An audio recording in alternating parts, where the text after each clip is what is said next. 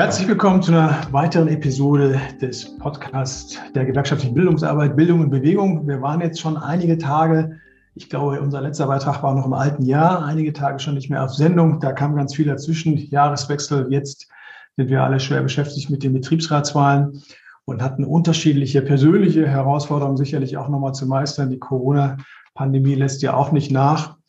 Wir sind aber da, wir sind wieder online, wir sind wieder zu hören. Ich freue mich sehr auf zwei Gäste, die diesmal dabei sind.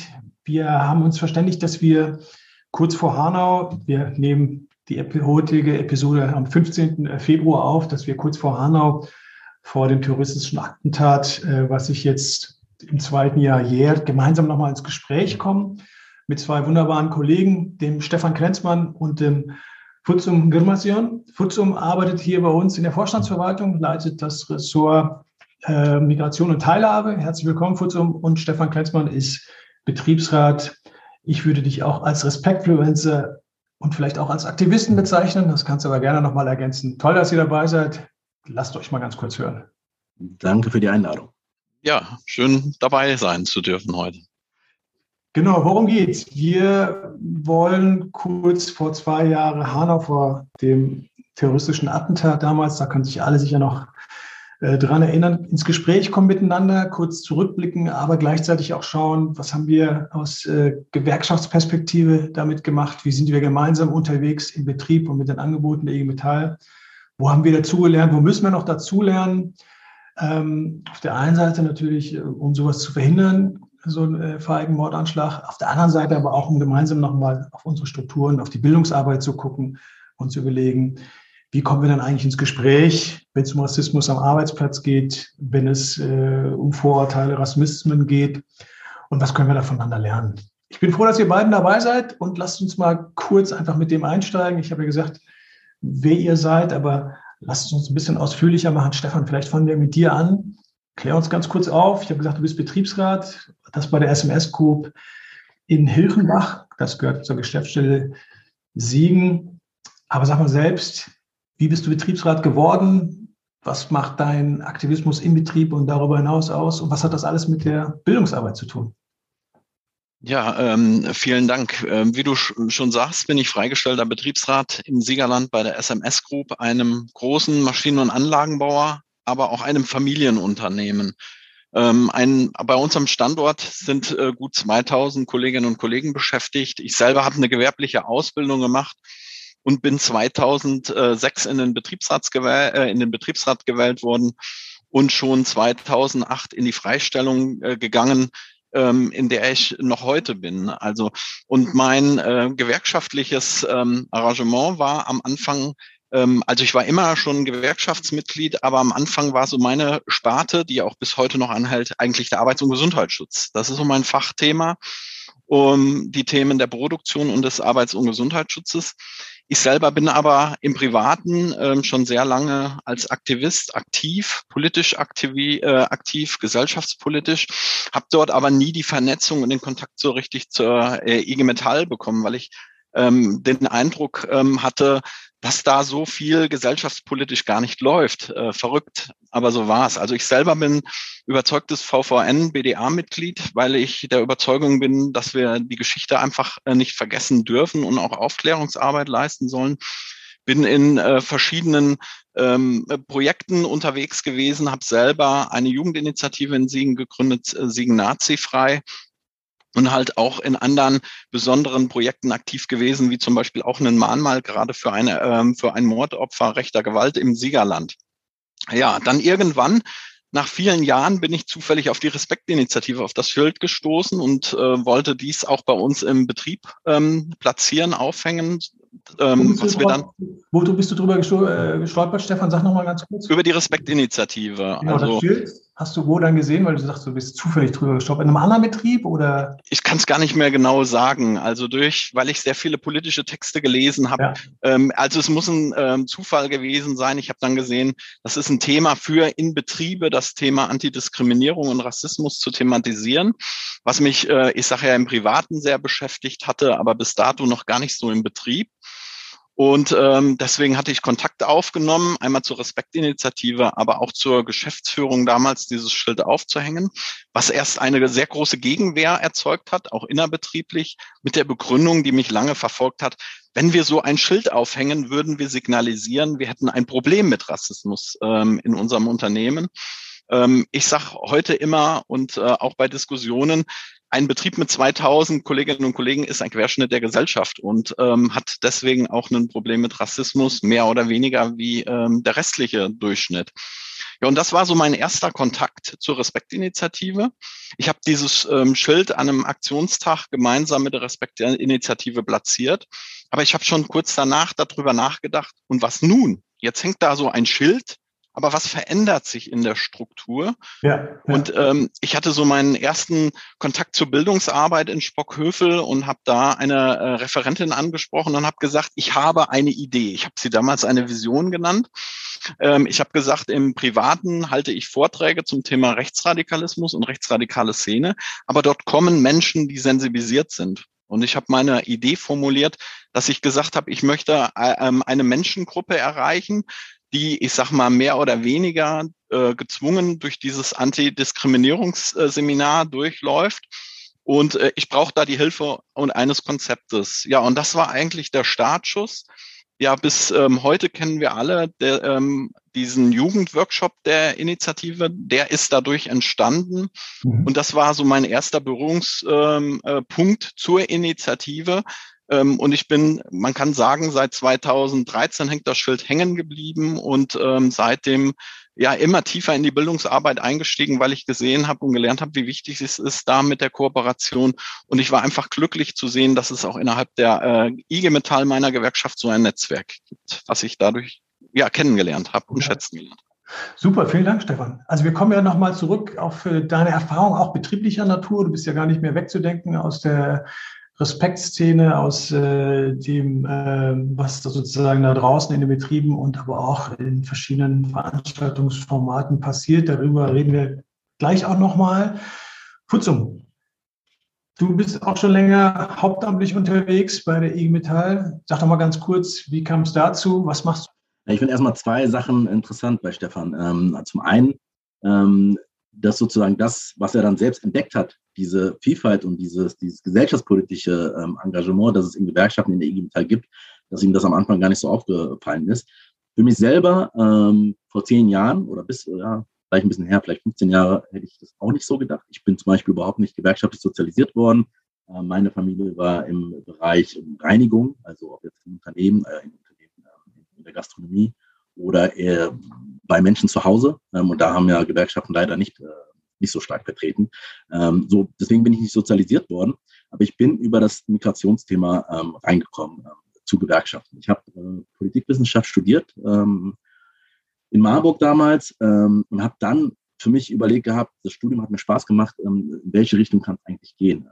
Und habe dann über die Promotion, über die Promotion ähm, dann den Weg gefunden, ähm, wirklich in diesen Bereich Migration und ähm, auch Diversity.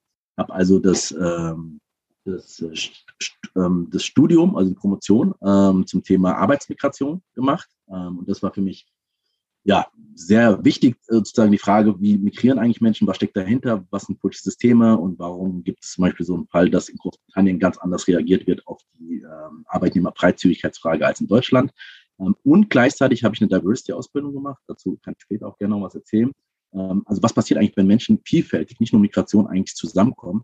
Ähm, und wie kann man auch methodisch äh, damit umgehen? Im Seminarraum, aber auch gleich darüber hinaus. Habe dann nach der Abschluss der Promotion und auch der Ausbildung beim DG Bildungswerk Bund angefangen.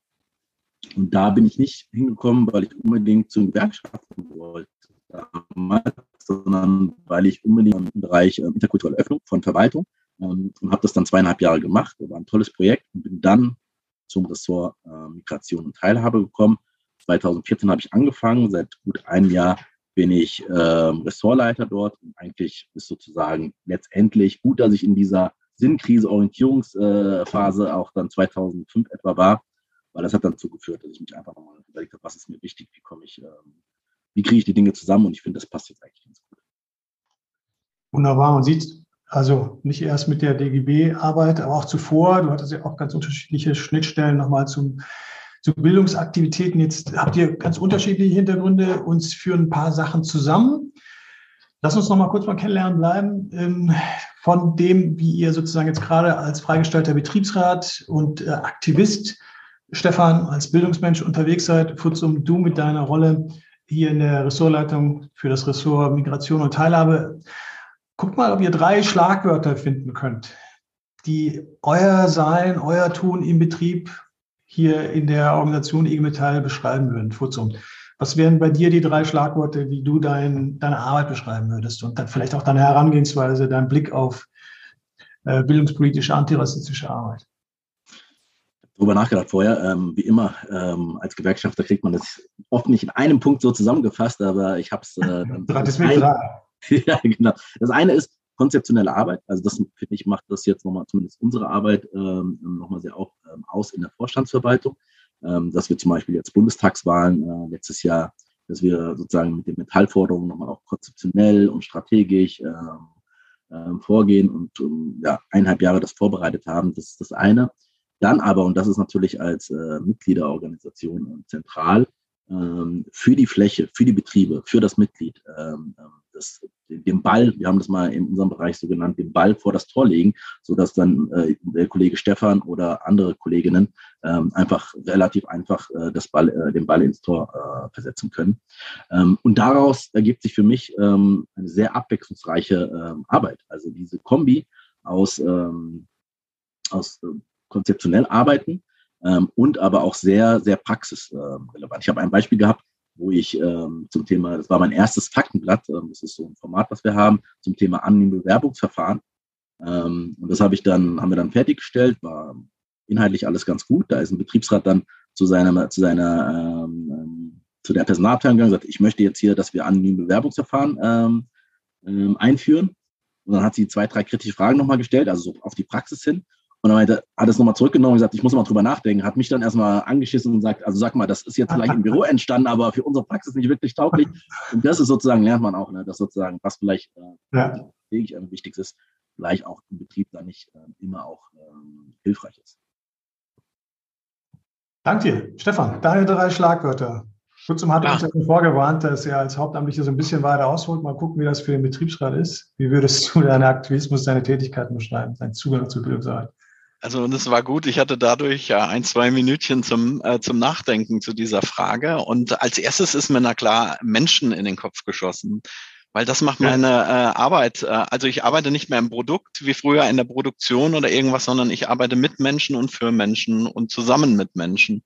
Und deswegen finde ich, ist Menschen schon mal der erste wichtige Begriff, der mir als erstes in den Kopf geschossen ist. Der zweiten würde ich Partizipation ähm, nennen.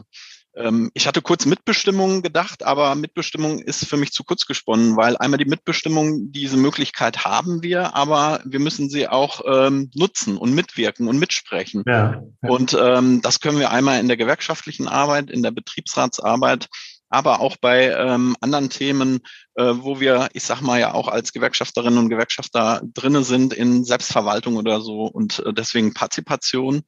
Und der dritte Begriff, äh, finde ich, ist total wichtig äh, für mich, ist gemeinsam. Also äh, gewerkschaftliche Arbeit und ähm, antirassistische oder Antidiskriminierungsarbeit funktioniert nur gemeinsam mit Teilnehmenden, aber auch in einem äh, Bündnis, in einem Netzwerk, so wie wir hier ähm, vertreten sind. Und deswegen würde ich gemeinsam als dritten Begriff der drei Begriffe nennen. Mhm. Vielleicht ganz kurz, aber weil du ja uns am Anfang gesagt hast, wir sollen ruhig auch miteinander sprechen und nicht nur auf deine Fragen dann äh, warten. Also das mit den Menschen finde ich wirklich, äh, weil diese 2,2 Millionen äh, Mitglieder, die du ja nie in einem Ort siehst, jetzt sowieso nicht mit der Corona-Bedingung, ähm, aber das macht schon viel aus, dass du so unterschiedliche Menschen, jetzt nicht nur Migrationshintergrund, sondern in jeglicher Hinsicht äh, triffst. Und das ist wirklich eine Besonderheit ähm, und auch bundesweit unterwegs bist. Ähm, das ist echt, ähm, macht viel, viel aus. Und du triffst vor allem Menschen, die sehr mit dem Herz dabei sind. Das ist, glaube ich, auch, was ich nach sieben Jahren Metall Hauptamtlichkeit sagen kann. Ja, völlig richtig. Äh, und natürlich könnt ihr euch und sollten euch natürlich äh, aufeinander beziehen. Ich äh, versuche zwar das Gespräch so ein bisschen, aber wir wollen ja, wie gesagt, auch miteinander ins Gespräch kommen und schauen, wir haben den Anlass, äh, lass uns den nochmal ins Zentrum unserer Diskussion nochmal rücken. Der Anlass äh, dieses Podcasts ist ja zu sagen, zwei Jahre später, zwei Jahre nach dem rassistischen Attentat, bei dem äh, unsere Schwester Mercedes und die Brüder Fatih, Ferhat, Gökhan, Hamza, Kaloyan, Said, Sedat und Willi getötet wurden. Also Brüder im politischen Sinn und Schwester im politischen Sinn.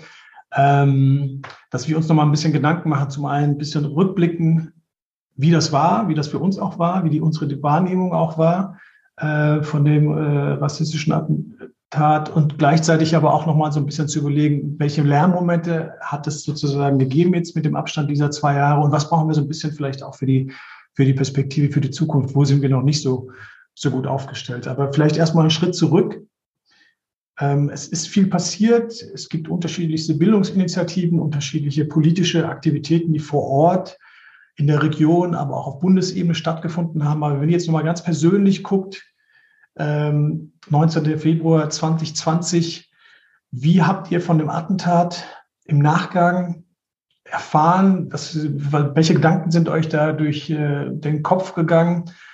Nach äh, den Morden und wie, wie, also in welcher Verfassung wart ihr vielleicht selbst? Wir anfangen.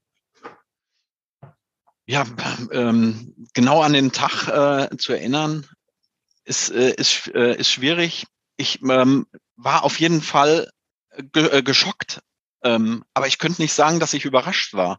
Also so schlimm, wie sich das anhört, ähm, wenn man zurückdenkt an die NSU-Morde, wo versprochen wurde, dass sich alles ändern soll, dass alles aufgearbeitet äh, würde und sowas nie wieder passieren sollte, was, ähm, wo wir uns ähm, hundertprozentig einig sind, dass sowas nie wieder passieren dürfte, ähm, habe ich selber keine große Veränderung ähm, in Deutschland gespürt. Ähm, es gibt immer ein Auf und Ab.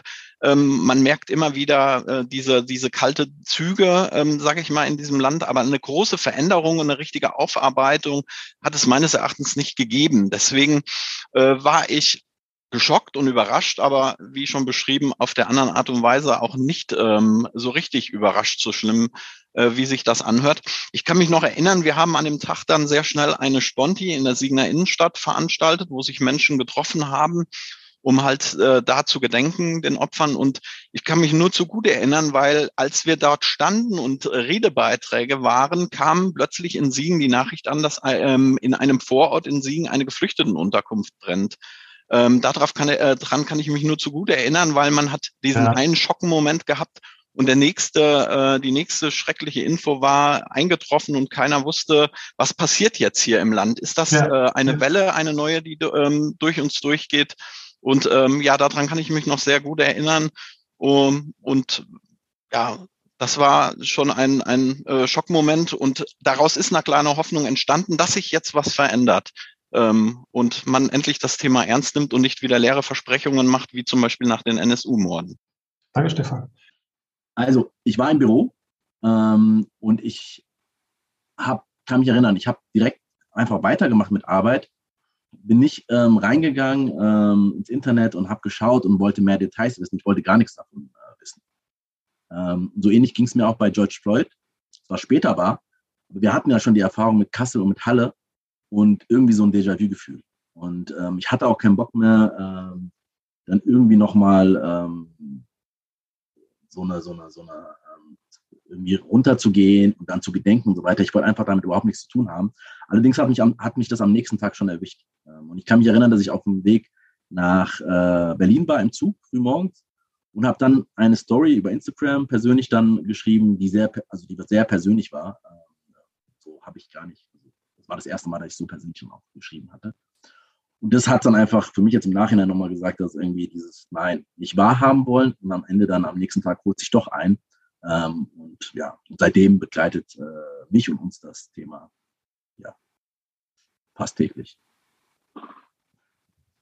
Ja, ich habe ja auch, also als Ressort Migration hier auch äh, im letzten Jahr ähm, im Rahmen der internationalen Wochen gegen Rassismus von, von der äh, virtuellen Schweige, von den fünf virtuellen Schweigeminuten und den ganz vielen Aktivitäten drumherum ja auch ähm, viel gemacht. Ich habe gerade darauf verwiesen, dass es ja auch vor Ort ähm, verschiedene Aktivitäten gibt. Die äh, Bildungsinitiative Ferhat Unvar Äh, unter dem Hashtag Say Their Names ist auch viel sozusagen zu erfahren. Demokratie lieben Hanau und auch Schule Rassismus, äh, Schule ohne Rassismus, Schule mit Courage. Da gibt es ganz unterschiedliche Angebote auf unterschiedlichsten Ebenen. Viele stellen den Bildungsaspekt in den, in den Vordergrund. Über den würde ich jetzt gleich auch nochmal reden.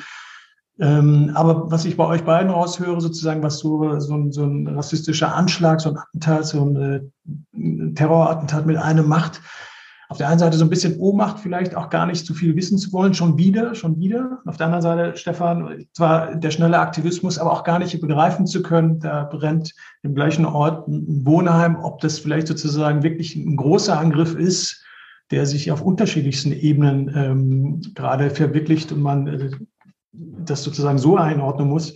Also diese völlige, was beide signalisiert für mich, ist, dass alles möglich ist mittlerweile. Dass wir die vielleicht äh, ein bisschen älter sind, ähm, die Solingen, Mölln, Rostock-Hoyerswerda noch mitbekommen haben. Ähm, dann natürlich die NSU-Morde bis hin jetzt zu Hanau, dass das auf der einen Seite, dass, dass, dass es gar nicht begrenzbar ist im Sinne von, was ist da an rassistischen Morden und Attentaten und an rassistischem Terrorismus möglich, was man sich jetzt wirklich alles vorstellen kann mittlerweile in diesem Land. Und anderswo leider auch, das ist ja nicht nur ein bundesdeutsches Phänomen und gleichzeitig irgendwas zwischen Betroffenheit, abgestumpft sein und natürlich sich damit auseinandersetzen wollen. Das finde ich, äh, kommt da total durch und gleichzeitig im Fall Hanau. Und dann werden ja so Städte und Orte einfach symbolisch besetzt mit was. Ne? Und im Fall von Hanau fand ich nochmal diese, diese Alltäglichkeit des Terrors.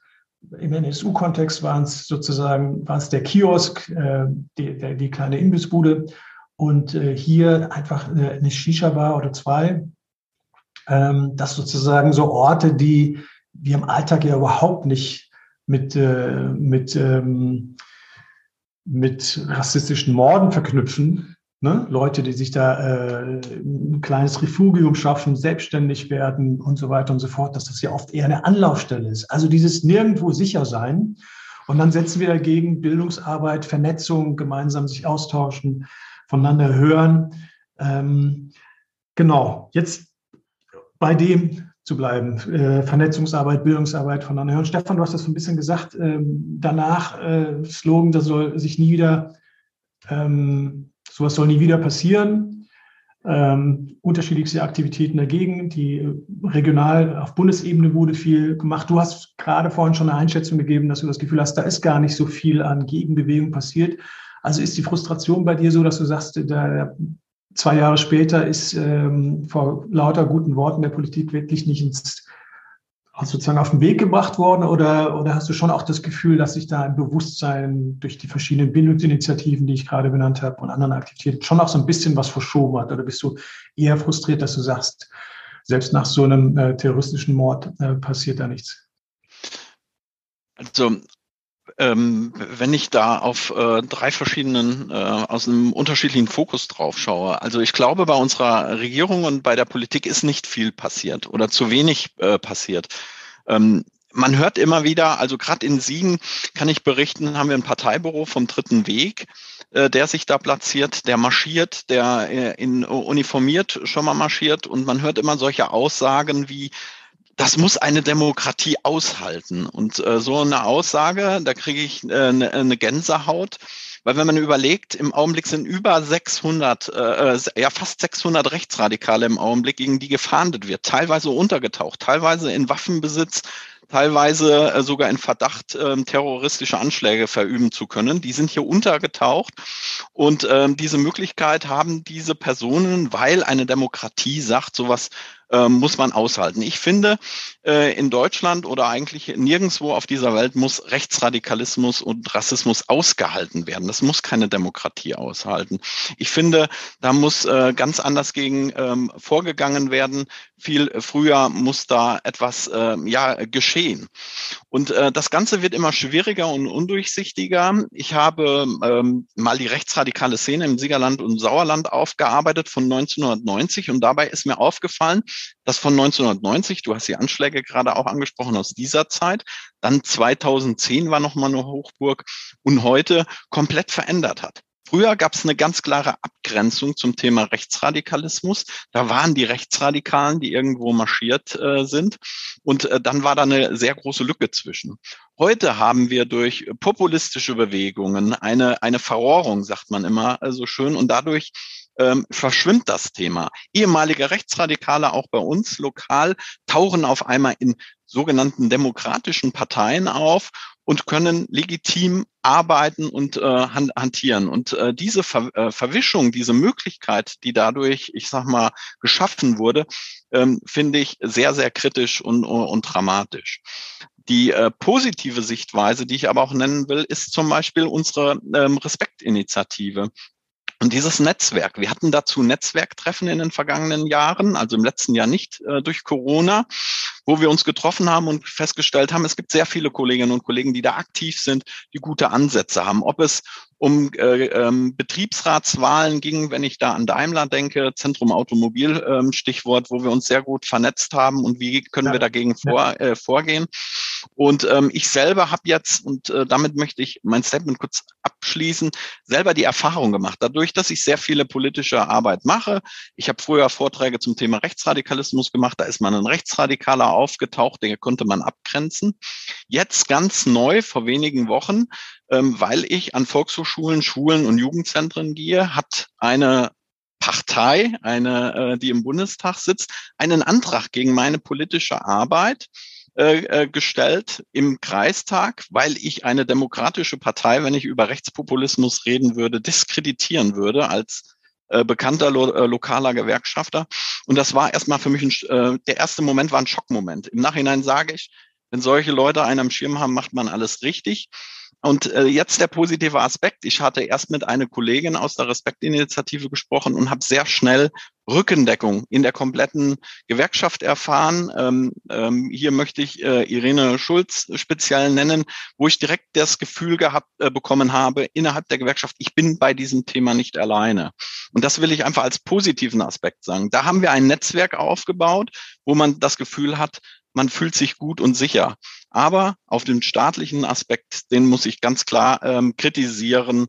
Da kommt das Thema Extremismuskeule. Ich kann da eine Menge rausholen, ähm, ähm, wo diese Themen für mich einfach zu leicht zur Seite geschoben werden und nicht ernst genommen werden. Und daher mich leider wieder nicht überraschen würde, wenn morgen oder was ich hoffe nicht auf keinen Fall passiert, aber wieder etwas passieren würde. Weil man macht es legitim, die Leute bewegen sich in, mhm. äh, in offenen Feldern und deswegen ist es leider eine Frage der Zeit, wenn wir nicht gravierend dagegen vorgehen, dass leider irgendwo wieder etwas passieren wird. Ja, also auf der einen Seite hast du die, die politische Verschiebung, was ist möglich, was ist denkbar, was ist sagbar, was ist sozusagen auch da draußen äh, unterwegs.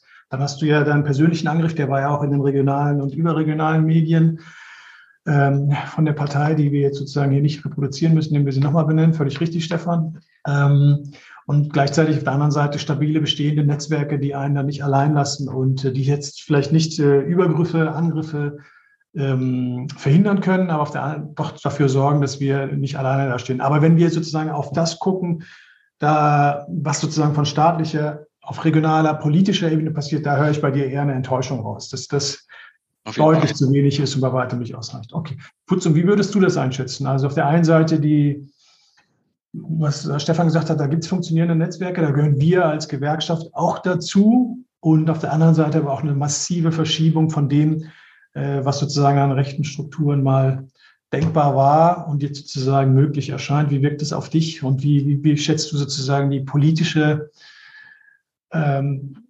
Reaktion nach Hanau auch ein. Reicht hm. dir das? Bist du auch eher unzufrieden mit dem, was da sich bewegt hat? Oder ist deine Einschätzung, ist dein Blick? Also ich kann das sehr gut ergänzen ähm, und mich gut da dem anschließen, was Stefan sagt. Ähm, aber trotzdem, du hast umgekehrt gemacht. Ähm, ich fange mal mit dem Positiven an. Also wenn man die Entwicklung sieht, wir haben über ähm, Solingen, NSU und so weiter gesprochen. 1993 ähm, Solingen, der Bundeskanzler Helmut Kohl äh, will nicht hin und spricht von Beileidstourismus. Ja? Ähm, NSU, ähm, Begriffe, die unsäglich waren in dem Zusammenhang, äh, Vorgehen, polizeiliches Vorgehen, was sozusagen im Krimi äh, nur zu denken waren, bis hin zu Akten, Schreddereien und so weiter, ähm, all die Dinge. Und dann haben wir Hanau. Ähm, und dann kann man schon sagen, da hat sich was verändert, wenn man zum Beispiel die ähm, heutige Bundesinnenministerin sieht, ähm, die ganz klar in ihrer ersten Rede und bis heute äh, sagt, Rechtsextremismus ist die größte Gefahr. Über Rassismus, auch das haben wir vor einigen Jahren nicht gehabt. Also wurde, musste man streiten, ob es den gibt oder nicht. Da hat sich ähm, sehr stark was verändert. Ähm, und gleichzeitig muss man sagen, ähm, dass wir natürlich auch rechtsextreme Parteien im Parlament, also auch das auf den Straßen, Corona nochmal verstärkt haben. Und wenn wir uns aber das mal angucken, was fordert die Initiative 19. Februar denn? Sie fordert vier Sachen. Zum einen, erstens, lückenlose Aufklärung. Zweitens, politische Konsequenzen. Drittens, Gerechtigkeit. Und viertens, angemessenes Erinnern. Und bei den vier Sachen muss man sagen, ist staatlich so gut wie nichts passiert. Ähm, und zum Beispiel der Untersuchungsausschuss, ähm, da haben wir uns jetzt als Ressort nochmal mit eingebracht, weil es gibt Möglichkeiten vor Ort in Wiesbaden dann nochmal Terminpatenschaften zu übernehmen. Wir werden am 18. März einen Termin, wo es dann Untersuchungsausschuss gibt, gewerkschaftlich gemeinsam, also mit anderen äh, DGB-Gewerkschaften aufrufen und einfach ähm, die Initiative und die Angehörigen, die Familien ähm, unterstützen, da zu sein, dass sie nicht alleine sind. Ähm, aber diesen Untersuchungsausschuss gibt es nicht, weil der Staat das wollte, sondern nur auf Drängen der Familien und der Ehrenamtlichen aus der Initiative ähm, wo man sagt, da ist sowas Schreckliches passiert, schlimm genug, kann nicht verhindert werden. Aber zumindest muss sich der Staat doch hinstellen und sagen, Leute, äh, lehnt euch zurück, kümmert euch um, äh, um euch selbst, um, um die Wunden und so weiter, all das, was mit einer, was sozusagen damit einhergeht, wenn deine, deine Kinder, deine Geschwister und so weiter sterben. Wir machen unser Bestmögliches und wir werden sozusagen alle Wege gehen, um das aufzuklären. Das alles ist bis zum heutigen Zeitpunkt nicht passiert und da muss man sagen, auch die Grünen in Hessen, da gibt es ja Unterschiede, haben da auch kein äh, gutes Bild ähm, abgegeben. Ähm, also von daher muss man sagen, wenn man de facto schaut, was ist staatlich passiert als Reaktion zwei Jahre danach, muss man sagen, nichts eigentlich. Und das finde ich, daran muss man äh, Politik messen, an dem, was sie, was, sie, was sie machen, welche Gesetze sie verabschieden. Jetzt gab es ja einen großen Prozess zum Demokratiefördergesetz. Das wurde dann nach zwei Jahren, nachdem das sozusagen, da gab es viel Kritik, dann doch gesagt, naja, wir warten nochmal. Ähm, jetzt wurde versprochen von der neuen Koalition, dass, sie, dass das ab 2023 das Demokratiefördergesetz kommt, was sehr, sehr wichtig ist, um solche Initiativen und Organisationen, Vereine zu unterstützen. Wir werden sie dran messen müssen, ob das wirklich kommt und wie es ausgestattet wird finanziell.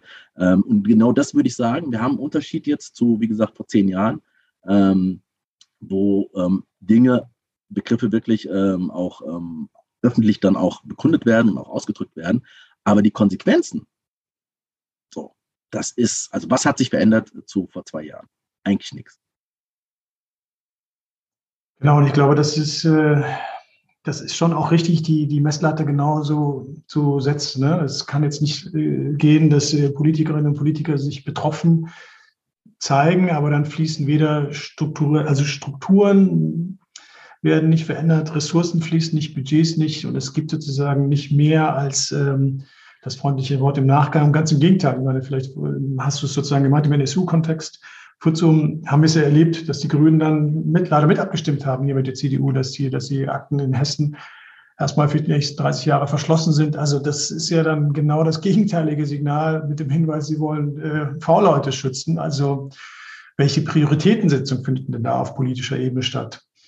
Jetzt würde ich aber nochmal für uns auf unsere Strukturen gucken. Wir sind ja Metallerinnen und äh, Metaller, die uns hier zuhören. Wir sind ja auch selbstkritisch mit unseren Angeboten, mit, äh, mit dem, was wir an Strukturen haben. Stefan, du sagst, du fühlst dich da total wohl. Als du das Netzwerk gebraucht hast, war es genau da für dich. Kurzum, du und ich, wir haben unsere Wege sozusagen als äh, Migranten in diese Organisation gefunden von dem, was wir als Angebote haben, im Bildungskontext, in Aufklärungsfragen, im Umgang mit äh, Rassismus da draußen. Da sind wir, glaube ich, gut unterwegs. Da haben wir auf unterschiedlichsten Ebenen, regional, überregional, zentral, viel. Aber würdet ihr sagen, da ist noch Luft nach oben? Wo müssten wir selber für unsere Struktur nochmal kritisch drauf gucken? Was fehlt uns nochmal? Wo müssen wir uns nochmal verändern? Äh, und vielleicht auch nochmal kritisch sagen, alles, ähm, das geht sozusagen völlig in die richtige Richtung. Wir sind stehen in einer klaren historischen antifaschistischen Tradition, auf die hast du dich vorhin ja auch berufen, Stefan, als Gewerkschafter. Das sehen wir auch alle so. Aber wo müssten wir vielleicht auch mit unseren eigenen Strukturen selbstkritisch sein? Oder können wir mit dem, was wir als E-Metall machen und haben, völlig zufrieden sein und ähm, sagen, das ist erstmal gut so. Wie, wie, wie würdet ihr das einschätzen? Stefan, willst du mal anschließen? Ja, ähm, ich hatte, ähm, so ähnlich ist unsere Bildungsarbeit aufgebaut, ähm, wie das Thema, was ich gerade gesagt habe, wo ich außerhalb der gewerkschaftlichen Arbeit äh, Vorträge gehalten habe. Also wenn ich äh, mir die VK, VL-Kompaktseminare anschaue, die sind sehr gesellschaftspolitisch sehr gut ähm, aufgestellt. Auch die Respektseminare. Ähm, also wir machen da eine ganze Menge. Wir erreichen aber hauptsächlich Kolleginnen und Kollegen, die sagen, ich bin für dieses Thema interessiert. Und äh, da muss ich an meinen Ansatz äh, denken, den ich damals beim Jugendseminar hatte. Wenn ich also Vorträge halte und es kommen ähm, die Leute, die interessiert sind, gut, auch mit denen ähm, kann man gut diskutieren, sich weiterentwickeln. Ich sage immer, ähm, Selbstreflexion ist für mich mal äh, der wichtigste Begriff bei solchen Sachen, die man bei jeder Diskussion, auch hier heute, äh, wieder persönlich schärfen kann. Aber wir haben auch sehr viele Kolleginnen und Kollegen in den Betrieben, die, ähm, ich sag mal, rassistisches oder sexistisches, antisemitisch oder was auch immer Gedankengut in sich tragen. Und ähm, an, äh, bei denen, also da müssen wir einmal ein Ohr äh, für haben, aber bei denen müssen wir auch ansetzen, weil wir reden gerade sehr ähm, weit oben vom Rechtsradikalismus, aber das äh, Thema ist ja viel tiefer verankert. Und ähm, ich glaube, wir müssten viel stärker in die allgemeine Bildungsarbeit ähm, wieder reingehen. Wenn ich denke, BR1-Seminare oder sowas, also in die äh, Grund- um halt eine breitere Masse zu erreichen. Ich finde, wenn wir schauen, was im Betriebsverfassungsgesetz steht, was in unserer Satzung steht, ist das für alle Kolleginnen und Kollegen, ob Jugendvertretung oder Betriebsräte, eigentlich eine Aufgabe, ähm, die dazugehört. Aber wir sind beschäftigt mit Haustarifverträgen und mit anderen Themen, mit Entlassungen, Kündigungen. Und dieses Thema, was so brennend wichtig ist, wird, ähm, ich sag mal, zu einem Randthema.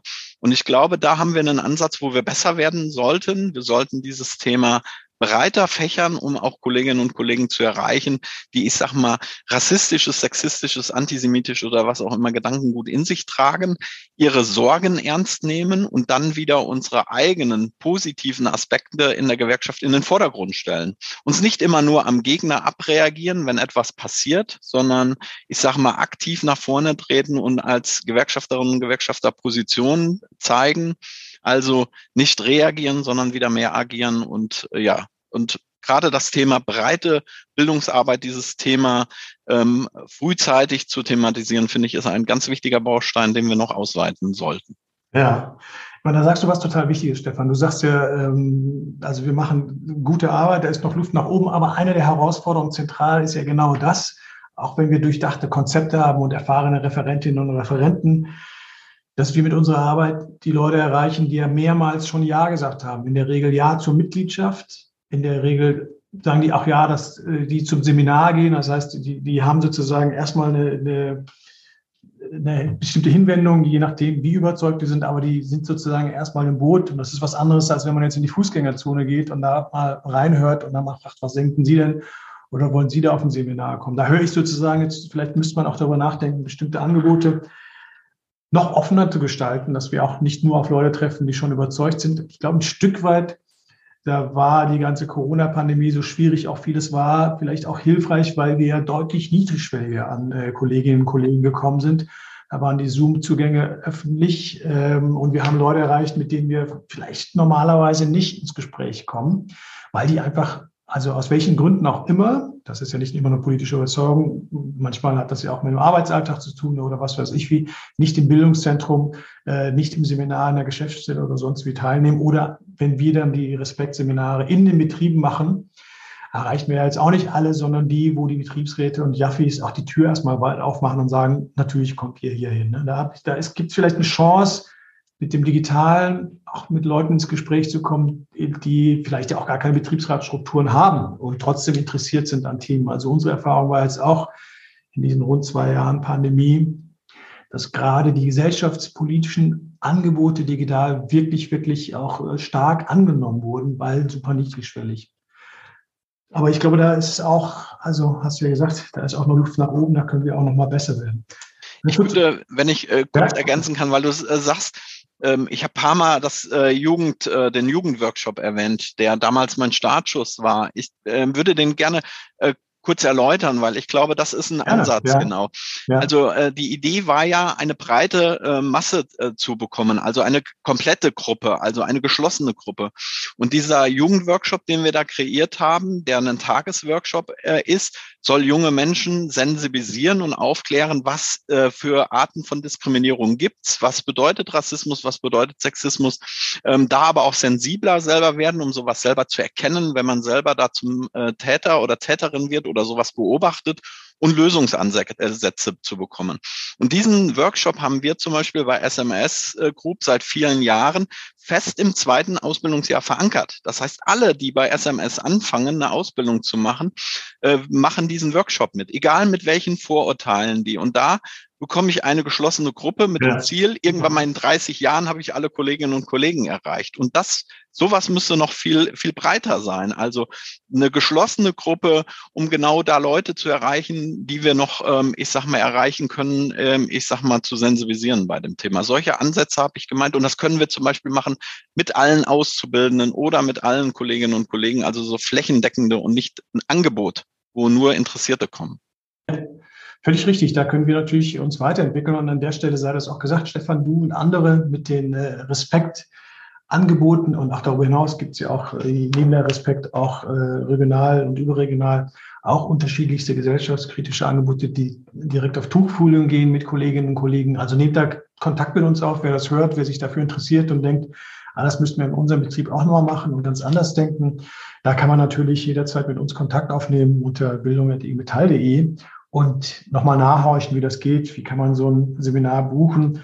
Da unterstützen wir auch gerne und äh, gucken, wie man das auch gemeinsam auf den Weg bringen kann.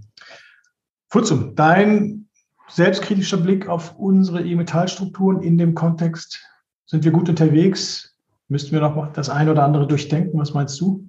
Ja, ich meine, Luft nach oben immer. Ähm, wenn wir das aufgreifen, was Stefan sagt, mit, der, mit dem selbstreflektiven, äh, ähm, organisatorisch wie individuell, kann das gar nicht anders sein. Ähm, und gleichzeitig muss man sagen, jetzt Vergleiche hinken immer, aber wenn man schaut, ähm, wie viel Bildung überhaupt in Gewerkschaften, in der IG Metall läuft, auch gesellschaftspolitisch, ähm, in ganz vielen anderen Institutionen und so weiter, dann ist das schon, ähm, ist das schon gut, ist das wirklich gut.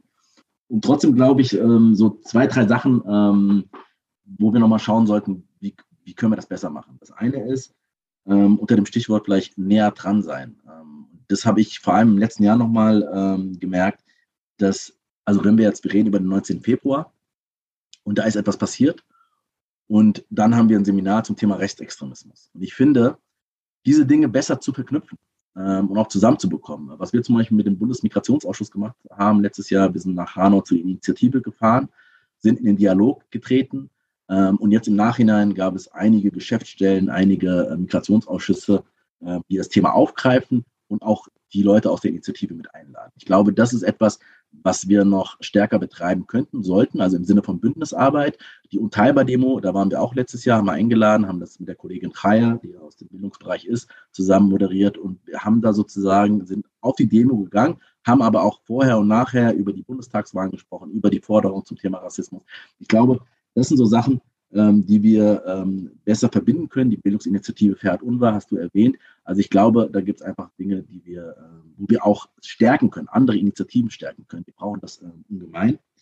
Ähm, und was auch, ich finde, das gehört auch zum Bildungsformat, äh, ist dieses, dieser Podcast. Also auch da neue Wege gehen, näher dran sein und nicht nur sozusagen, wir können uns nur im Seminarraum treffen. Ich meine, nach zwei Jahren Corona ist das sowieso äh, ad absurdum, dieser Gedanke. Das wird eher hybrid sein und so weiter. Ähm, aber genau diesen Weg, glaube ich, müssen wir weitergehen. Und das hatte Stefan auch schon angesprochen. Ähm, dieses, dass immer nur die ähm, gleichen kommen in die Seminare. Und ich glaube, ich habe ich hab eine, ähm, eine Situation gehabt, Vertrauensleute-Konferenz äh, in Bayern 2016, da ging es ums Thema Flucht, was ich als Workshop angeboten hatte.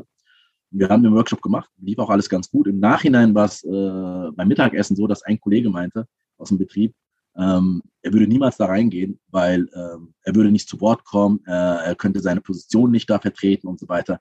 Und ich meine, das ist nicht so, ja. Und ähm, ich habe jetzt den Kollegen auch nicht so, ähm, so erlebt, dass er jetzt über die rote Linie oder so weiter treten würde.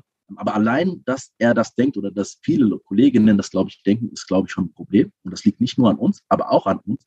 Und ich glaube, da kontroverse Diskussionen, wie gesagt, im Rahmen, ähm, das auch zuzulassen, mehr Raum dafür zu geben und auch andere Formate wie äh, Betriebsversammlungen, Delegiertenversammlungen und so weiter, auch das mitzudenken, das ist, glaube ich, ähm, ungemein wichtig, ähm, weil, und das ist, glaube ich, deutlich, weil wir an so einer Weggabelung ja stehen. Also es wird, glaube ich, deutlich. Zum Beispiel, wir haben ja diese Initiative Mitbestimmung äh, letztes Jahr ähm, gestartet, wo wir gesagt haben, es braucht viel mehr ähm, Rechte, es braucht nicht nur ein Update, sondern es braucht eine Rundumerneuerung äh, bei der Mitbestimmung. Und das betrifft auch die Frage äh, von, von Migrantinnen und Migranten in, in, in den Betrieben. Also es geht um die betriebliche Demokratie. Ähm, und da, glaube ich, braucht es ganz, ganz viel. Und das zu verstehen und ähm, mehr dazu investieren, ist, glaube ich, unheimlich wichtig.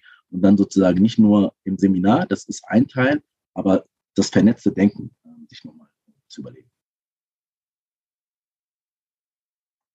Ja, danke, Putzum. Also ich vielleicht einfach gerade die letzten Worte, das gemeinsam, das verdenkt zu denken, äh, zu denken weil ähm, ich finde, das ist ja auch der Alltag der Kolleginnen und Kollegen. Man ist ja zum einen nicht nur eine Identität als Arbeiter, Arbeiterin, sondern gleichzeitig Familienvater, Mutter, Ehefrau, Sohn.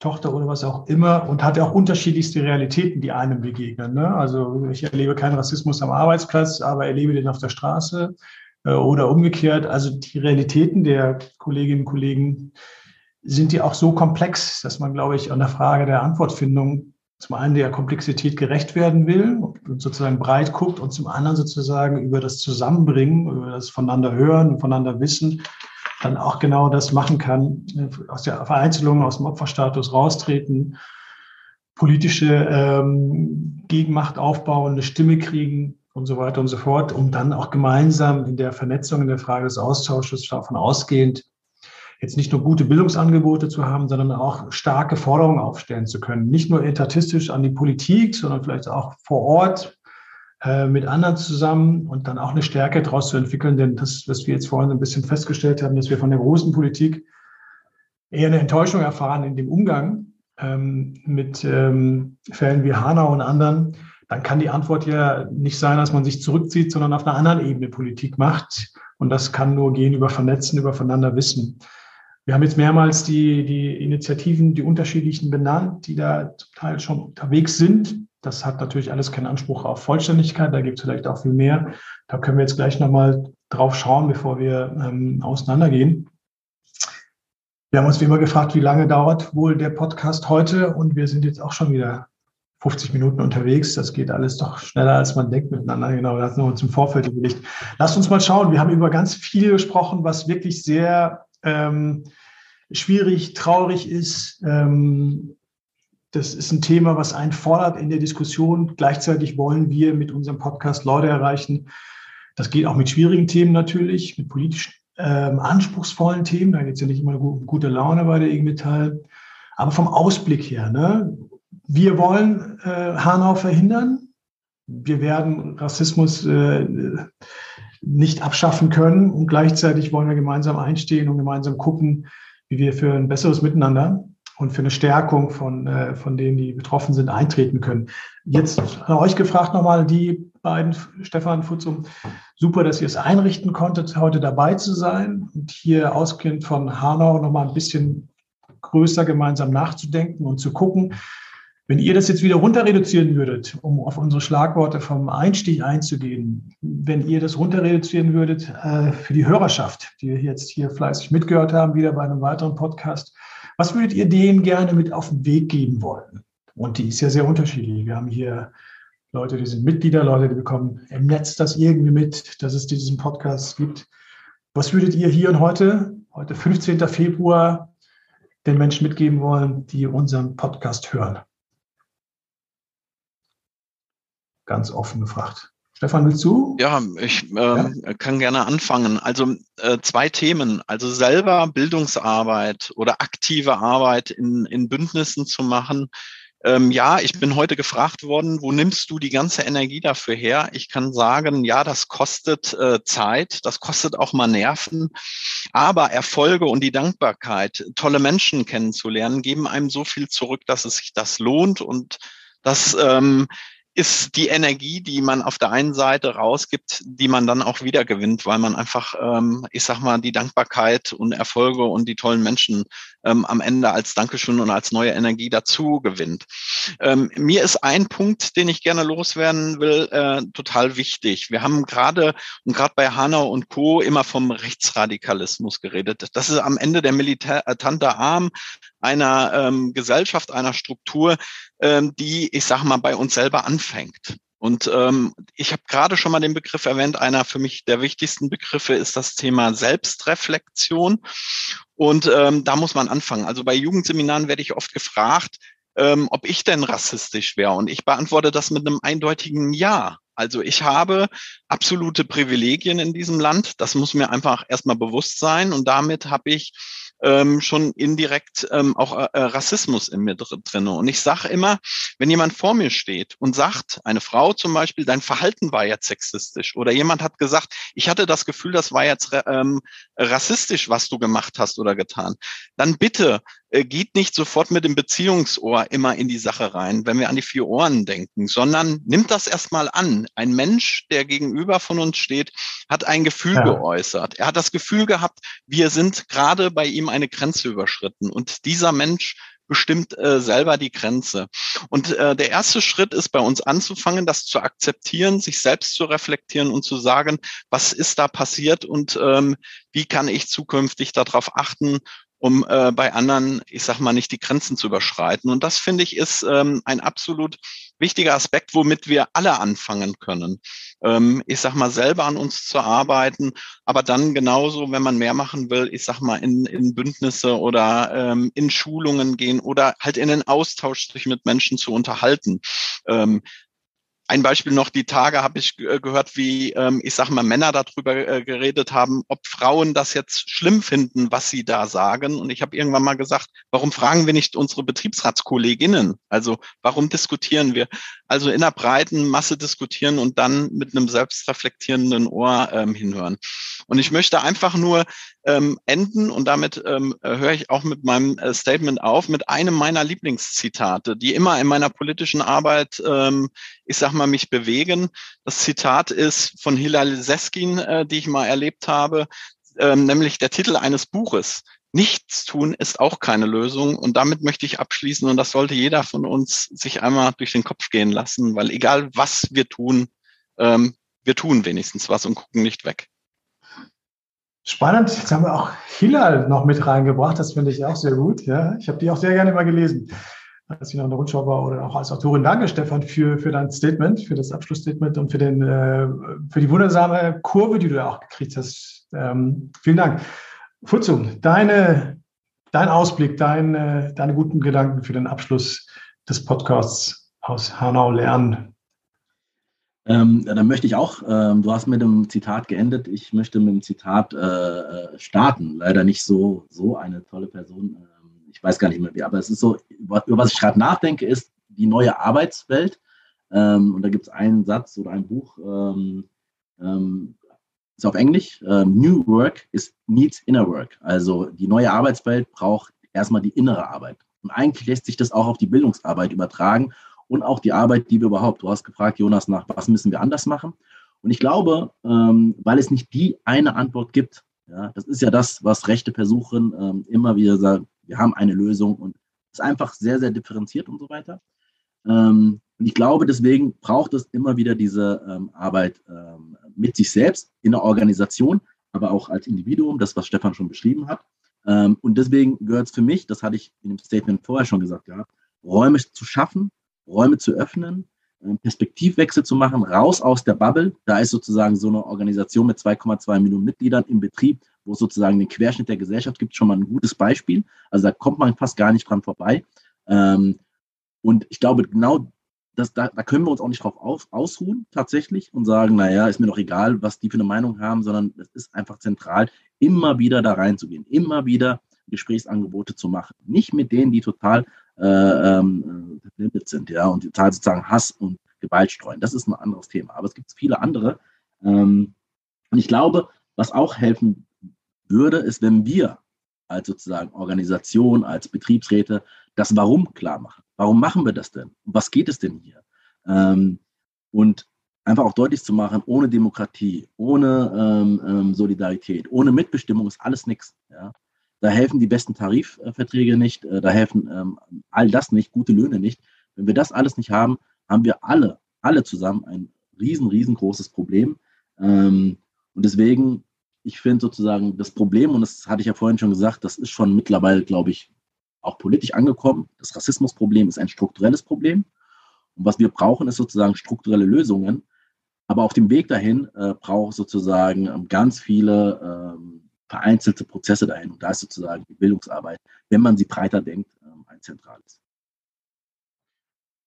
Vielen Dank, Futzum, für dein Abschlussstatement. Da war auch ganz, ganz vieles dabei. Ich habe da auch gut zugehört. Sehr, sehr fordernd. Also ich höre bei dir auch raus, das, was du vorhin gesagt hast, da hast wir auch innerhalb der Organisation unserer E-Metall, die wir, für die wir kämpfen, die wir verteidigen, für die wir auf die Straße gehen, dass da tatsächlich noch viel Luft nach oben ist und wir auch für uns selber noch mal gucken müssen, was können wir mit unseren Strukturen äh, noch mal besser machen und äh, wo müssen wir vielleicht auch noch mal an der einen oder anderen Stelle nachlegen. Da waren viele richtig gute Ansätze dabei in dem Austausch heute, in der Diskussion ist jetzt vielleicht das falsche Wort. Wir haben ja jetzt sozusagen gar nicht diskutiert, sondern uns viel zugehört, gehört, was die Erfahrungen des anderen sind, wo ihr politisch herkommt, was Hanau mit euch gemacht hat, wofür der, ähm, das Schlagwort sozusagen nicht nur steht, sondern wie wir auch das in der Vergangenheit und jetzt auch seither erlebt haben. Der 19. Februar, der jährt sich ja jetzt hier in vier Tagen nochmal.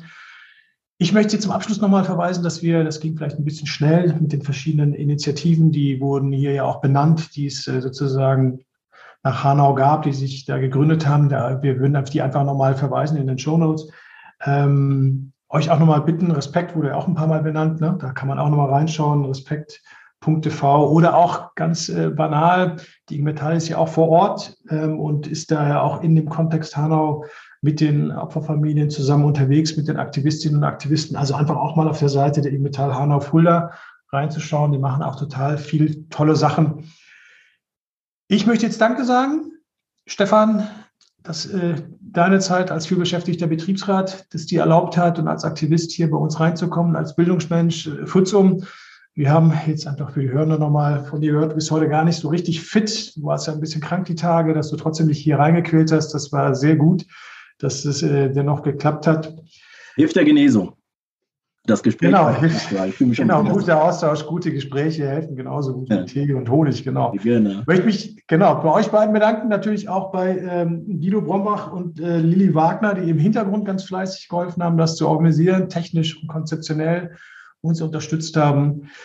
Ein großes Dankeschön von uns dreien, genau, da kann ich glaube ich für uns drei sprechen. Ja, danke, danke. Ja, ich sage auch danke dabei sein zu können und heute mitzudiskutieren. Und ja, danke, Jonas, auch an dich für die Moderation. Sehr gerne, klar. Gut, Leute, allen, die uns zugehört haben, wir hören und sehen uns vielleicht auch wieder mal im Webtalk wieder. Wir freuen uns auf den nächsten Podcast. Wir werden uns mal ein bisschen reinhören, was es mit den Betriebsratswahlen auf sich hat, was da gerade passiert, was Neugewählte sagen, was die Herausforderungen sind. Damit werden wir uns jetzt die nächsten Wochen und Monate beschäftigen. Hört rein, wenn ihr Anregungen habt, wenn ihr Themen habt, die ihr wichtig findet, wenn ihr eine Kritik habt, die ihr loswerden wollt, dann schreibt uns gerne an bildung.igmetall.de. Ich verabschiede mich. Jonas Berhe wünsche euch noch einen angenehmen Tag. Bis zum nächsten Mal. Lasst es euch gut gehen. Tschüss zusammen.